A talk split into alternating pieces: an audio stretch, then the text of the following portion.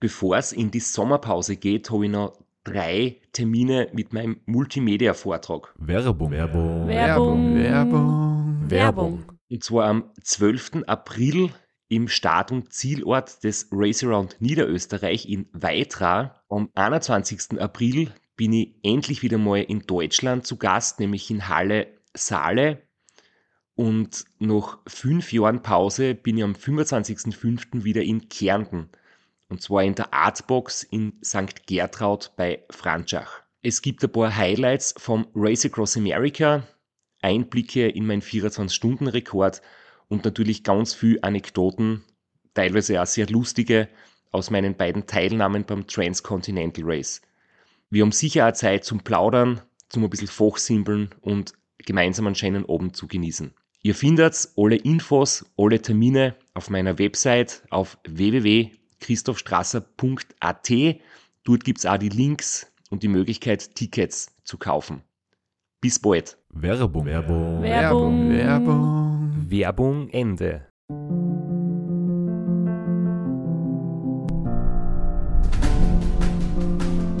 Bevor wir jetzt in die Episode starten, nochmal eine kurze Durchsage in eigener Sache.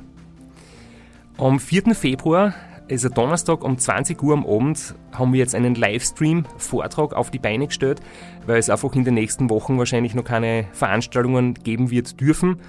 Und das ist ein richtig ausführlicher Vortrag von mir, dauert zweimal eine Stunde.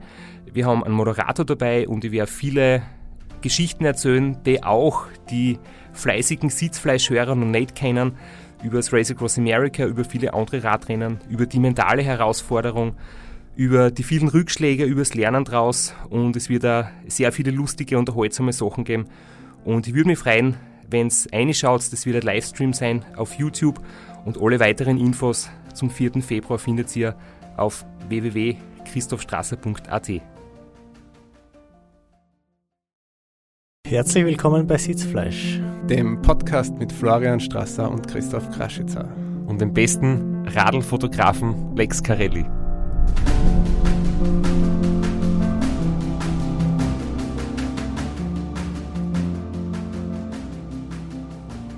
Oder so ähnlich. Mit den Namen bin ich mir nicht ganz sicher. Aber wir sind da in der zweiten Episode.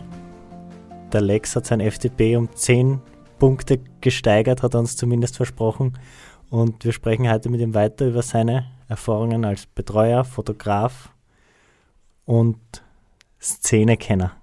Ja, Lex, wir haben letztes Mal schon sehr viele Sachen ähm, besprochen, wie du ähm, selber am Radl zum, auf die Langstrecken ähm, gekommen bist, dass du mit mir gemeinsam beim Ram 2009 das erste Mal dabei warst. Du hast ja uns als Betreuerteam, als Strasser-Crew im Prinzip auch vom ersten Ram ähm, bis zum bisher letzten Ram quasi miterlebt und, und die Entwicklung gesehen. Wie, wie waren da die von der Teamdynamik her so die, die Unterschiede, wenn du jetzt zurückdenkst an die ersten Jahre und, und jetzt an die, an die fortgeschrittenen Jahre? Ich muss ehrlich sagen, es war jedes Jahr so, dass, es, dass die Crew sehr motiviert war und wirklich versucht hat, die so gut wie möglich zu unterstützen. Das heißt, das war jetzt kein Jahr dabei, wo ein kompletter Crew-Fail war oder die Crew dich in deiner Leistung gebremst hätte. Aber trotzdem würde ich jetzt sagen, es gibt Jahre, die weit, weit lustiger waren, spannender waren. Vielleicht auch, weil meine Stimmung während dem Ram eine andere war, das kann ich natürlich auch nicht sagen, aber ähm, die, die, ich würde es jetzt einmal als Dream Team Crew Strasser bezeichnen. Die Jahre waren definitiv bei deinen größten Erfolgen 13 und 14. Da hat man im Betreuerteam richtig das Feuer gemerkt und man hat, das ist, ob das jetzt von dir das Feuer zu uns gekommen ist oder umgekehrt oder ob wir uns da gegenseitig gepusht haben, kann ich nicht sagen, aber die Jahre waren definitiv ähm, die stärksten Crew-Jahre in deiner RAM-Laufbahn. Aus meiner Sicht zumindest. Entschuldigung, Flo, du warst ich, da nicht dabei. Ich kann, ich kann gar nicht widersprechen. Also das, das waren einfach auch spezielle Jahre mit einer eingespielten Crew. Der Großteil der Crew war schon seit 2008 in Wirklichkeit beieinander, seit dem rund um Österreich Testlauf quasi. Und das ist einfach in den zwei Jahren gegipfelt. Und danach war eben der große Bruch. Und das ist nicht wiederholbar. Und die widerspricht er da keine Sekunde. Bin auch nicht beleidigt. da muss, da muss man, glaube ich, auch nicht beleidigt sein, äh, weil die Crews danach waren auch Weltklasse und dazu hast du sicherlich auch beitragen. Und die Crews davor waren halt, glaube ich, deswegen auch so speziell, weil sie sich, so wie du richtig gesagt hast, schon seit 2008 ähm, zum größten Teil gekannt haben und weil die Leute auch sich privat getroffen haben und das schon vor Christoph Strasser Crew-Zeiten und da kommt dann eine ganz andere Dynamik rein, wie wenn man sie nur zum Rennen trifft oder kurz davor für eine Vorbereitung. Wir waren jetzt 2009 alles ausschließlich Rookies. Da war niemand im Betreuerteam, der, der schon RAM-Erfahrung gehabt hat. 2014 haben wir 42 pro Kopf Erfahrungen gehabt insgesamt. Also ich habe jetzt nicht nachgerechnet, ob es in den, in den letzten Jahren 18 oder 19 ähm, da noch mehr höhere Nummer gegeben hat. Aber wir haben schon 42 Erfahrungen insgesamt gehabt in der ganzen Crew und das hat sich im Laufe der Jahre aufgebaut und ich glaube, dass 2014 auch von dem her ganz speziell war. Das war vom, vom Teamchef damals ähm, das letzte Jahr, danach hat sie, haben sie ihm einige Sachen geändert ähm, und was sicher dazu kommt, wenn es besonders gut läuft, körperlich und vor allem bei mir, beim Radlfahrer, dann entsteht halt einfach eine ganz spezielle Stimmung. Das, das eine äh, beflügelt dann das andere, die Stimmung in der Crew beflügelt den Radlfahrer und umgekehrt. Und genauso ist es dann, wenn es halt sportlich nicht gut läuft und körperlich nicht gut läuft, dann gibt es halt auch ein bisschen mehr überhaupt Diskussionsgründe in der Crew und verschiedene Meinungen, schlechtere Stimmung. Und wenn ich das spüre, dass in der Crew nicht gut läuft, blockiert es auch mich um Radl. Das heißt, das ist halt eine riesengroße Einheit. Möchtest vielleicht aus den Jahren 9 bis 14 RM außerpicken, was da besonders in Erinnerung geblieben ist, was du gedacht hast, das ist ein Moment, den werde ich nicht mehr vergessen. Das, der fast Ultracycling zusammen wie kein anderer ich muss ganz ehrlich gestehen, ich war jetzt achtmal da drüben und bei mir vermischen sie im Kopf diese acht Rams so dermaßen. Ich kann euch sagen, ich kenne auf die ersten 1000 bis 2000 Kilometer fast jede Kreuzung, aber teilweise schaffe ich es nicht, dass ich ein spezielles Ereignis am Jahr zuordnen kann. Aber was ich sagen kann, ist, 2014, so wie du ja vorher schon gesagt hast, das war das Jahr schlechthin. Ähm, da war die Crew echt mördermäßig. Es war eine Stimmung, die, die war kein zweites Mal beim Ram dabei. Ich hüpfe kurz auf die Sprünge. Vielleicht fällt er da noch sein. 2009 sozusagen äh, die Jungfernfahrt Misserfolg ausgeschieden. 2011 sensationell, äh, bisschen unerwartet der erste Erfolg. 2012 das ganz knappe Duell mit dem Reto Schoch wo zweiter Platz ähm, dann im Endeffekt gestanden ist. Das war für mich eines der prägendsten Jahre. 2013 die Revanche am Reto Schach, erster Platz unter acht Tagen. Und da ist eins meiner Lieblingsfotos entstanden, nämlich wo ich vor dieser äh, Bauernhofhalle, Traktorenhalle, wo die amerikanische Flagge aufpinselt ist, mit diesem Mundschutztuch so Cowboy-ähnlich vorbeifahre. Das ist irgendwie ganz ein super Motiv im Hintergrund zwar nur grün und Wald, aber irgendwie so die Stimmung, die transportiert wird, ganz speziell. Oft kopiert in den Jahren darauf, aber selten erreicht. Genau dieses Motiv. Ich muss sagen, nie erreicht. Wir werden es übrigens nur jetzt so für alle, die zuhören, in, auf meiner Instagram-Story mache ich immer zu jeder Episode einige äh, Fotos, Ausschnitte und da wird man das auch anschauen können beim Ram 2014 war mein Lieblingsfoto eins, wo nicht der Straps drauf ist, sondern ähm, die Betreu Betreuercrew im Monument Valley beim Sonnenaufgang mit Gegenlicht und der Johnny und der Cree fallen sie quasi in die Arme, der eine in der Nachtschicht, der andere in der Tagschicht und man hat in dem Foto einfach das gute Gefühl vom Rennen in einem Bild festgehalten. Dass es nicht um einen Radlfahrer geht, sondern um eine gute Stimmung in der Crew. Bei einem guten Kaffee. Und dann fährt der Radlfahrer wie von selber ganz schnell. Nur so funktioniert das RAM in meinen Augen. Vom RAM 15 haben wir eh schon äh, besprochen, dass da die Fotos auch ganz besonders waren, weil du eine andere Perspektive gehabt hast. Und was du dann ähm, 2018 und 2019 gemacht hast, wie du eben noch dabei warst, 2017 hat ja der Hausi ähm, dich vertreten, der auch schon bei vielen anderen Rennen mit war. Ich muss sagen, 2018, 2019 habe ich bei deinen Fotos gemerkt, dass die Qualität nochmal, ähm, du bist einfach auch im Laufe der Jahre besser geworden und professioneller und dein Equipment hast verbessert. Also 18, 19 gibt es schon extrem gute Bilder, die einfach viel Emotionen bündeln und was macht für dich eigentlich ein gutes Sportfoto aus? Boah, da gibt's, da kann man jetzt stundenlang drüber philosophieren, aber ich würde sagen, ein gutes Radlsportfoto ist einfach entweder der Radlfahrer in einer wahnsinnig schönen Landschaft oder Gegend oder bei super Lichtstimmungen oder Wettersituationen, wie wir es auch gehabt haben, ich glaube 2013 mit dem Hurricane im Hintergrund. Ja, jedes Jahr jedes Hurricane Jahr, im Hintergrund. Jetzt Ähm. habt ihr euch gut ausgeredet, aber an einen Blicken habe ich gesehen, ihr habt jetzt selber die Jahre vermischt, also beide. Also da, da, da gibt es den Aspekt oder den sportlichen Aspekt, dass man wirklich sieht, äh, was für Leistung oder Geschwindigkeit ähm, da gefahren wird, dass man das in einem Bild transportieren kann, äh, ist mir auch sehr wichtig und das finde ich auch einen wichtigen ähm, Anspruch ans Foto.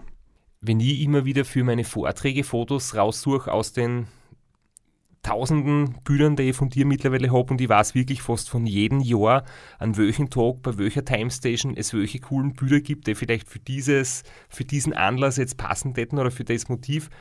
Ähm, mir gefallen immer Bilder besonders gut, wo man so Gefühle sieht und, und Emotionen oder eben auch einen Gesichtsausdruck in der Crew oder bei mir am Radl, wo einfach so äh, die Körpersprache sehr viel hergibt.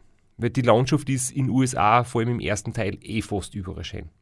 Und dein berühmtestes Foto, das war ganz sicher nicht so geplant, oder? Die verrunzelten Viers vom Strasser. Das ist wahrscheinlich das Foto, das am öftesten geklickt wurde. Und das in der Zeit im Bild, im Hauptrahmenprogramm vom ORF gezeigt worden ist. Und ich würde jetzt nicht behaupten, Werbung. Werbung. Werbung. Werbung. Werbung. Flo, bist du auch schon so aufgeregt, wenn du an den April denkst? Jedenfalls, äh, wenn du das gleiche meinst wie ich, dann bin ich schon sehr voller freudiger Erwartung. Voriges Jahr haben wir erstmals einen Live-Podcast gehabt und weil das einfach so ein super schöner Abend war, werden wir das wiederholen. Und zwar dieses Mal im Zuge des Neusiedlersee Radmarathons in Mörbisch. Ja, und zwar werden wir uns am Freitag, dem 19.04. im Strandhaus Mörbisch die Ehre geben und mit einem unglaublichen Überraschungsgast äh, einen Live-Podcast aufnehmen. Also allein schon wegen dem Gast bin ich so nervös. Ich hoffe, dass du nicht dich ins Publikum setzt äh, und zuhören wirst, aber ich muss sagen, der, der Gast ist wirklich grandios und ich würde sagen, wir hören einfach einmal, was er zu dem Ganzen sagt. Hallo, Johnny Holland hier. Heute stehe ich natürlich wieder am Start beim Neusiedlersee Radmarathon. Immer ein Highlight des Jahres. Nebenbei bin ich all live beim Podcast beim Neusiedler Radmarathon. Es wird mich natürlich riesig freuen, wenn ihr live dabei seid und dass wir vielleicht kurz über ein paar Höhepunkte aus meiner Karriere reden können. Sehen wir uns dann. Wer die legendäre Stimme noch nicht erkannt hat, das war Johnny Hogerland, legendärer Fahrradprofi und Pensionsbetreiber in Kärnten. Ja, und noch unter anderem dreimaliger Teilnahme oder Finish bei der Tour de France, jetzt auch im, in der Radmarathon-Szene sehr erfolgreich und sehr umtriebig. Und ja, wir freuen uns sehr, dass wir mit ihm äh, den Abend gestalten können. Und natürlich haben wir auch was zu gewinnen. Und zwar gibt es für zwei Personen jeweils ein Ticket und einen Startplatz für entweder Zeitfahren oder Radmarathon. Zeitfahren ist am Samstag, Radmarathon am Sonntag. Das heißt, es sind zwei Tickets, zwei Startplätze und gewinnen tun die, die folgende Frage richtig beantworten. Wie viele Tage ist Johnny Hogerland bei der Tour de France 2011 im rot-weiß gepunkteten Bergtrikot unterwegs gewesen? Schickt uns eine E-Mail an sitzfleisch.christophstrasser.at. Wir freuen uns auf eure Teilnahme, wir freuen uns auf äh, den Live-Podcast im Strandhaus und vor allem auf unsere Teilnahme, weil wir beide haben auch eine Startnummer und werden Samstag beim Zeitfahren dabei sein. Ja, und werden uns wieder mal mit den Besten der Szene messen. Du wahrscheinlich ein bisschen kompetitiver als ich, aber ich freue mich immer wieder, wenn ich mir aufs Zeitfahrrad setzen kann. Heuer bin ich ohne Scheibe am Start, weil du meine Scheibe ja verkauft hast. Vielleicht können wir nur in der Leihgeschäft einfällen. Werbung. Werbung. Werbung. Werbung. Werbung Ende. Dass nur ähm, Bad News groß gebracht werden oder dass nur Dramatik in den großen Medien gesagt wird, aber es war schon so. Ähm, in der Zeit im Bild um 1930 war nur einmal ein Foto von mir und das hat meine verrunzelten Fußsohlen gezeigt. Ich muss sagen, ich bin sehr stolz auf das Foto und vor allem, dass es das Foto so weit geschafft hat. Aber mit dem Foto haben wir Aufmerksamkeit auch für größere Medien gekriegt, ist mir vorgekommen. Und dann waren eigentlich regelmäßig Posts von ORF Sport und anderen Tageszeitungen, die dann auch wirklich Bildergalerien gebracht haben. Und das war davor meines Erachtens noch wenig bis gar nicht vorhanden.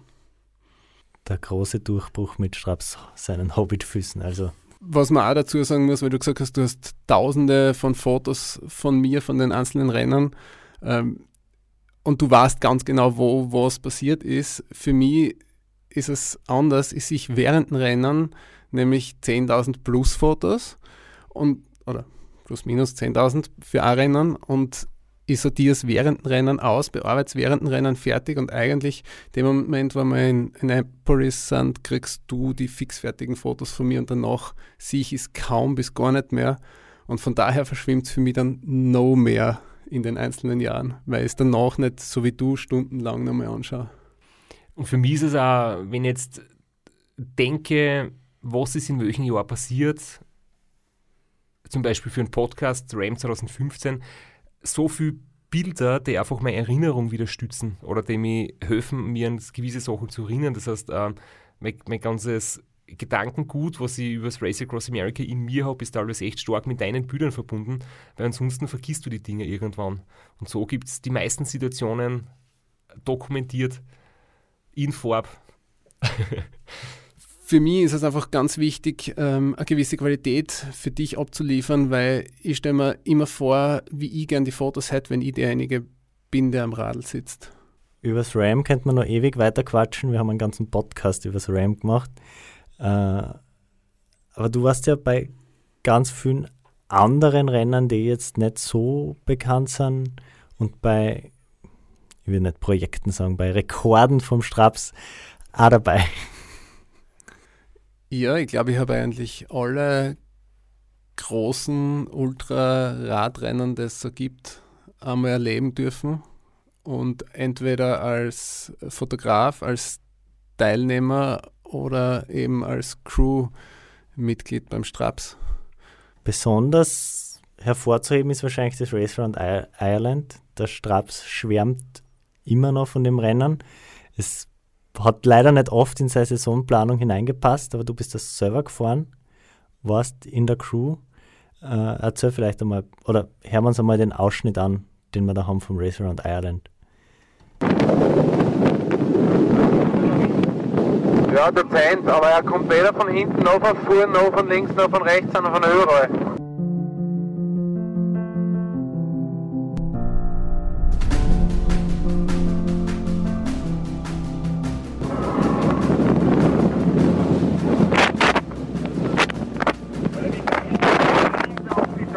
Wahnsinn und es wird aber noch schöner. Der erste Teil klingt noch ziemlich viel Wind. Der zweite Teil klingt noch ziemlich viel Müdigkeit. Und Restaurant Island ist ja ist die Crew sechs Personen, das heißt drei und drei, jeweils zwölf Stunden. Da gibt es keines Medienkado, hast du ein bisschen normal betreut und gut zugesprochen, wenn ich es braucht habe. Genau, beim, in Irland war es für mich ganz speziell. Das war das erste größere Rennen von dir, wo ich in der Crew war und mehr Aufgaben wie nur die eines Fotografen gehabt habe, äh, weil ich zwei Jahre davor schon drüben war. Zuerst äh, habe ich den Valerio Zamboni äh, fotografieren dürfen und begleiten dürfen. Das war eine sehr spannende Erfahrung, einen Radlfahrer, der ungefähr die halbe Geschwindigkeit vom Straps hat, zu fotografieren. Das soll dann sportlich ausschauen. Aber zu seiner Verteidigung, er hat 2011 das Rennen gewonnen. Er war damals noch nicht ganz 60, oder? Also Ende 50. Und man muss dazu sagen, Race Around Ireland hat Teilnehmerzahl, das sind gering, da gibt es fünf bis zehn Teilnehmer. Wenn davon ähm, in der Solo-Wertung, wo ich gefahren bin, waren es nicht mehr. Und 2011 war es ja extrem wettermäßig, da sind wenige ins Ziel gekommen. Und da hat tatsächlich der Valero das Rennen gewonnen. Ich glaube, dass wie es gewonnen hat, 2011 genau drei Leute ins Ziel gekommen sind, wenn man nicht alles täuscht, und mehr wie zehn aber gestartet sind. Das waren Bedingungen, die habe ich davor noch bei keinem einzigen Rennen gesehen. Und das hat mir, hat mich dann gereizt und hat dann dazu geführt, dass ich mit dem Jürgen, mit dem Cruxy äh, und mit zwei weiteren, mit Peter und mit Peter, gemeinsam im Jahr drauf mit meinem richtig fertig gefahrenen Renault Espace nach Irland aufgefahren bin, mit vier Radeln hinten drauf. Die, die Rafen sind fast in die Rotkästen drinnen gehängt, weil wir alle vier im Auto gesessen sind. Wir haben es allerdings geschafft, dass wir ohne Panne aufgekommen sind. Und dann haben wir im Vierer-Team dort oben ähm, das Rennen bestritten. Wo ich so gern bei Race Around Ireland zurückdenke, ist die Landschaft. Es ist so eine total arge Landschaft. Also ich bin mir immer vorgekommen wie Alice im Wunderland. Es sind so Pflanzen, die es bei uns nicht gibt. Es sind Farne, die sind halt vier Meter hoch statt, statt einem Meter. Es sind so viele schmale Straßen, die zugewachsen sind rundherum. Du fährst quasi wie durch grüne Tunnels. Es sind tausende Schafe auf der Straße. Es sind einspurige Straßen, enge Straßen, Schlaglöcher, wüde Anstiege. Du fährst immer an der Küste entlang, hast immer Seitenwind. Es ist zwölf Stunden lang dunkel, weil es Mitte September ist und die Menschen sind ganz lieb, aber ganz, ganz selten zu sehen.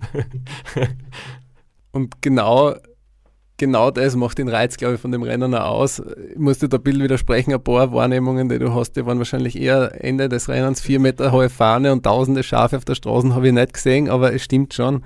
Äh, die Vegetation dort ist äh, unvorstellbar und für einen Österreicher ganz was anderes, war super spannend zum Fotografieren. Auch. Und die, die Schafe auf der Straße, kann ich mich erinnern, das war, es waren zwei wüde Situationen in Irland für mich. Ähm, das war einmal, wo du mitten in der Nacht in einer Abfahrt tote Schafe auf der Straße gesehen hast und du bist im Slalom mit 3 km/h bergab gefahren und ich habe mir gedacht, das geht nicht lang gut. Und mit viel Zureden also ich habe dann irgendwann herausgefunden, was du gesehen hast. Das waren nämlich die Schatten, die unsere Scheinwerfer durch die Pflanzen auf der Seite am Boden gemacht haben. Da hast du immer geglaubt, da sind irgendwelche eben toten Schafe am Boden.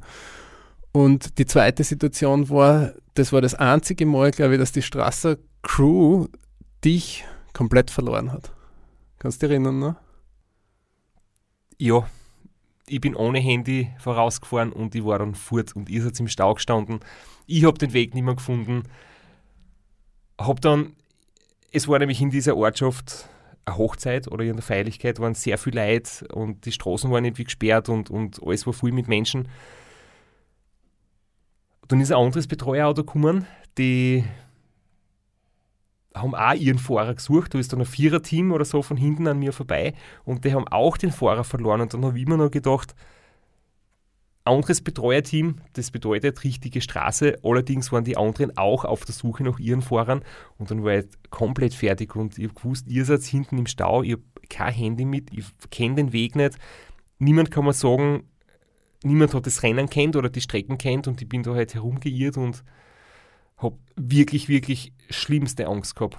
Weil kein Reisepass, kein Euro eingesteckt, kein Handy und völlig verwirrt.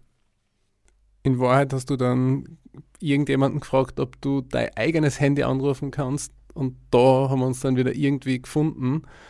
Lustig ist, die Lösung wäre gewesen, ich habe auf meinem Radlcomputer, das war damals noch kein Garmin, aber anderer, der hat auch die Route oben gehabt. Die habe ich einfach nie eingeblendet, aber für Notfälle war sie oben. Ich habe nicht daran gedacht, einfach die Route einzublenden. Ich habe dann angefangen, Auto zu stoppen, Menschen zu fragen und zu bitten, ob sie mir ihr Handy borgen und habe dann nicht einmal so weit gedacht, dass ich meine eigene Nummer anrufe. Das war zu abstrakt in dem Moment. Ich habe die Nummer von der Sabine angerufen, weil das ist die einzige Nummer, die ich auswendig weiß, ähm, nach Österreich und sie hat dann euch im Auto angerufen und über drei Ecken euch erklärt, wo ich ihr beschrieben habe, gerade zu stehen. Nämlich bei einer Bushaltestelle in dieser Straße. Und so irgendwo habt ihr mich dann wieder gefunden.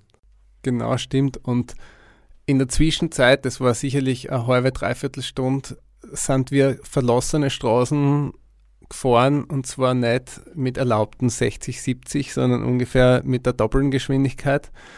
Und da hätte uns niemand aufhalten dürfen, weil das war, das war ziemlich grenzwertig schon. Ja, Lex, deine Autofahr-Skills sind ja leider nicht, sind ja legendär, würde ich sagen. Ich erinnere mich, wie ich 1000 Tode gestorben bin 2015, wie du gedacht hast, das ist mein letztes Ram. Ich bin noch nie Wohnmobil gefahren, jetzt muss ich mal 1000 Kilometer am Stück im Wohnmobil fahren. Und was einfach nur von Seitenlinie zu Seitenlinie gegangen ist. Und ähm, da haben viele Leute viel Angst gehabt. Ja, man muss nicht alles kennen in der Crew, oder? Aber das stimmt, Wohnmobil habe ich bis jetzt noch nie die Ehre gehabt, drinnen zu crewen. Ist kein Schaden dadurch entstanden. Zum Glück. Du bist ja auch jemand, der einen Strap schon ewig kennt und auch immer wieder die Hände über den Kopf zusammenschlagt, wenn der Fahrradprofi Christoph Strasser mit seinem Material daherkommt und am Start steht. Also ich bin da ganz gleich wieder, Christoph. Ich bin eher auf der service-schwachen Seite und Schön formuliert, danke. gerne. Äh, ich habe das wütste Service-Erlebnis gehabt beim 24-Stunden-Weltrekord in Berlin, wo mir der Christoph gefragt hat, hey, kannst du bitte mit dem Radl noch zum Start geschwind umfahren? Ich mag mit dem Auto hinfahren. Und ich habe mich aufs Radl gesetzt, bin dann in Berlin auf das wunderschöne Flugfeld und irgendwann denke ich mir, das tut komisch. Ist das, sind das die Schuhe auf die Klickpedale, die nicht richtig sitzen? Und ich schaue an und sehe auf einmal, wie die komplette Kurbel inklusive Scheibenfuhren sich so richtig schön bewegt in der, ähm, im Raum drinnen und habe mir gedacht, das gibt's nicht, steig ab, schau, ja, im, im Tretlager drinnen, die Kurbel bewegt sich ein paar Millimeter links und rechts. Dann bin ich zum Start um mich und habe sofort die Specialized Mechaniker angeredet drauf und leider waren dort nur Mountainbike-Mechaniker. Nur zur Erklärung, das war immer ein kleines Event. Wir haben den Flughafen Berlin-Tempelhof ähm, bekommen, ähm, also nicht gesperrt, aber wir haben dort die, die Strecken aufbauen können, vermessen können, wo ich dann 24 Stunden auf dem Rundkurs gefahren bin und da war immer von Specialized ein Event mit Leihrädern für Zuschauer. Es ist ein bisschen gekocht worden, es war Moderation dort, es war wirklich ein super Rahmenprogramm. Und für diese Leihräder haben sie halt die Mechaniker dort gehabt. Nicht für mich. Also das war ein Zufall und unser Klick, dass die dort waren.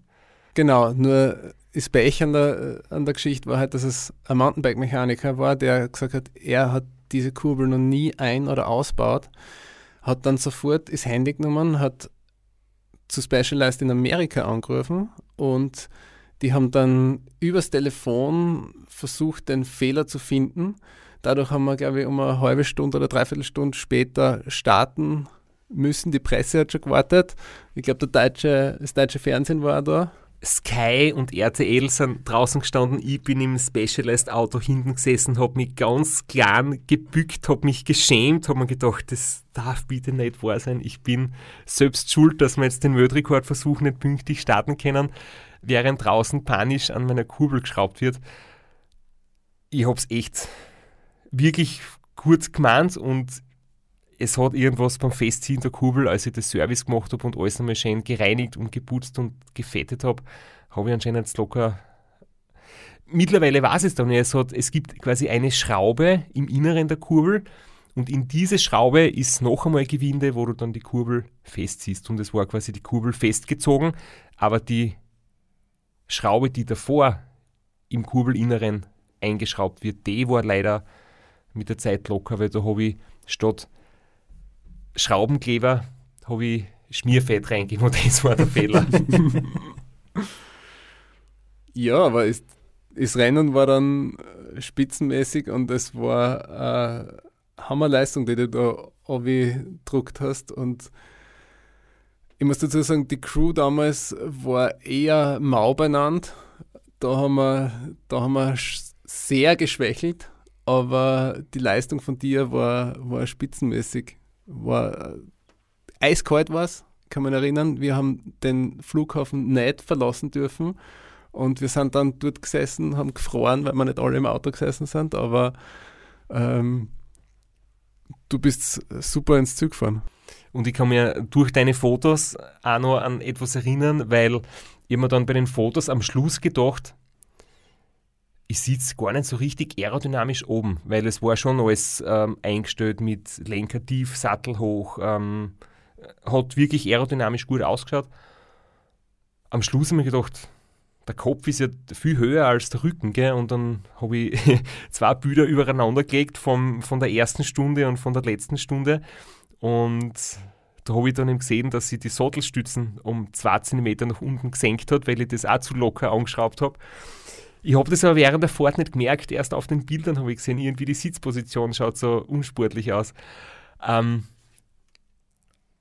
das, was man in der Geschichte aber auch noch erkennt, ich habe wirklich mit meinem Rücken oder meiner Halte, mit meiner Sitzposition am Oberkörper glücklicherweise echt wenig Probleme, weil ich, ich merke es nicht einmal, wenn ich zwei Zentimeter tiefer sitze. Andere Leute werden schon nervös, wenn sie ein Zehntel Millimeter anders eingestellt sind und, und kriegen einen mentalen Stress dadurch. Mir ist das alles ziemlich wurscht, ich setze mich aufs Radl und fahre. Ja, kann man noch versuchen, das positiv zu drehen, aber aus der Nummer kommst du eigentlich nicht raus. 896 Kilometer waren es in 24 Stunden. Mittlerweile, wir sind ja vollständig und korrekt. Ähm, Im Faktencheck ist der Rekord verbessert worden und auf 914 Kilometer. Aber ich habe Ziele, was eben in die Richtung gehen. Na, wenn die Sattelstützen heraus bleibt, schaut es gut aus, oder? Kurbel festschrauben, Sattelschützen festschrauben. Vielleicht geht dann ein bisschen mehr als die 914. Machen wir dann den Mechaniker-Check im Vorfeld, bitte, Flo. Und ein bisschen Training wird bis dorthin auch nötig sein. Und ich glaube, Lex, du hast ja auch wieder aktiv was vor, oder? Ich meine, abgesehen davon, dass du hauptberuflich fotografierst, hast du, du sportlich wieder für, für nächstes Jahr was vorgenommen. Ja, das Jahr beim Run, das war so motivierend, dich zu sehen beim Eintagesrennen und dann, da hat, während dem Rennen habe ich mir schon gedacht, uh, das wird mir ziemlich reizen. Und im Zü haben wir dann gemütlich gegessen, Kaffee getrunken, geschlafen und das Übliche gemacht, was man jetzt so macht nach seinem Rennen. Dann sind wir wieder zum Start-Zü-Bereich gefahren und dann haben wir mit der Siegerehrung noch ewig warten müssen, bis die anderen gekommen sind. Und siehe da, irgendwann kommt der Flo mit der Daunenjacken ins Zü, hat kaum eine Stimme, kein Weiß im Gesicht. Und da habe ich gewusst, ich will das Rennen auch fahren. Ich möchte nur ganz kurz, die Daunenjacken habe ich deshalb angehabt, weil ich ja die Siegerehrung abwarten habe müssen. Weil das hat sich überschnitten und ich bin dann ins Ziel gefahren und habe dann in der Kälte warten müssen, bis die mit der Siegerehrung fertig sind, bis ich endlich auf die Bühne darf. Also ich bin nicht mit der Daunenjacke eingefahren, möchte ich sagen. Aber Kars weiß und ziemlich benannt, das war ich. Ja, auf jeden Fall war das für mich der, der definitive ausschlaggebende Punkt, dass ich dann gesagt habe, so, und jetzt äh, fange ich wieder gescheit zum Trainieren an und möchte da wieder ein Radrennen fahren. Weil wenn es der Kraschitzer kann, kann ich es auch. Na, ja. Also das heißt, wir kennen uns auf ein sehr spannendes Duell freien. Darf ich das du jetzt so zwischen euch einwerfen, diesen Fedehandschuh? Ich bin jedenfalls auch motiviert, meine Zeit zu verbessern und würde auch gerne nochmal starten beim Run. Also bei mir gibt es keine Zeit, die ich verbessern will. Ich habe mir auch meine Ziele gesetzt und ich freue mich oder würde mich darauf freuen, wenn wir ein paar Kilometer uns einen Fight bieten auf der Strecke und der wird sicher positiv beflügeln und nicht ähm, ein richtiger Fight werden, wie es Gegner beim Rennen machen. Als Veteran kann ich da nur einen Tipp geben. Nicht zu so schnell anfangen, schauen, dass der Puls unter 200 bleibt. Ich habe einen Maximalpuls von 179. Das heißt, da brauchst du keine Sorgen machen. Und genau das habe ich mir vorgenommen. Wir haben jetzt als Verabschiedung einen kleinen Ausschnitt von einem echt coolen Video. Ich wollte nur darauf hinweisen, diese Videos gibt es auf YouTube nach wie vor zu sehen. Das war in diesem Fall das Abschlussvideo vom Ram 2018. Das ist eins meiner absoluten Lieblingsfilmsequenzen. Da wird nämlich jeder, der im Team dabei war, zu seinem kurzen Resümee befragt, wie er das Rennen in ein oder zwei Sätzen zusammenfasst. Definitiv das geilste Team. Viel Abenteuer gewesen. Und jetzt geht es auf starkes Bier in unser Haus. Wahnsinnig schnell, in einem Wahnsinnsteam. Einfach geil. Ein extrem schnelles Rennen und hat richtig Spaß gemacht. Und ich bin stolz auf den Straps. Er war wieder mal motivierend und hat mit seinen zwei starken, das war viel zu lange. Ja. ja, und so wie damals bei dem Video haben wir jetzt, glaube ich, auch schon wieder ein bisschen überzogen und zu lang geredet. Danke, dass ich bei euch sein habe dürfen.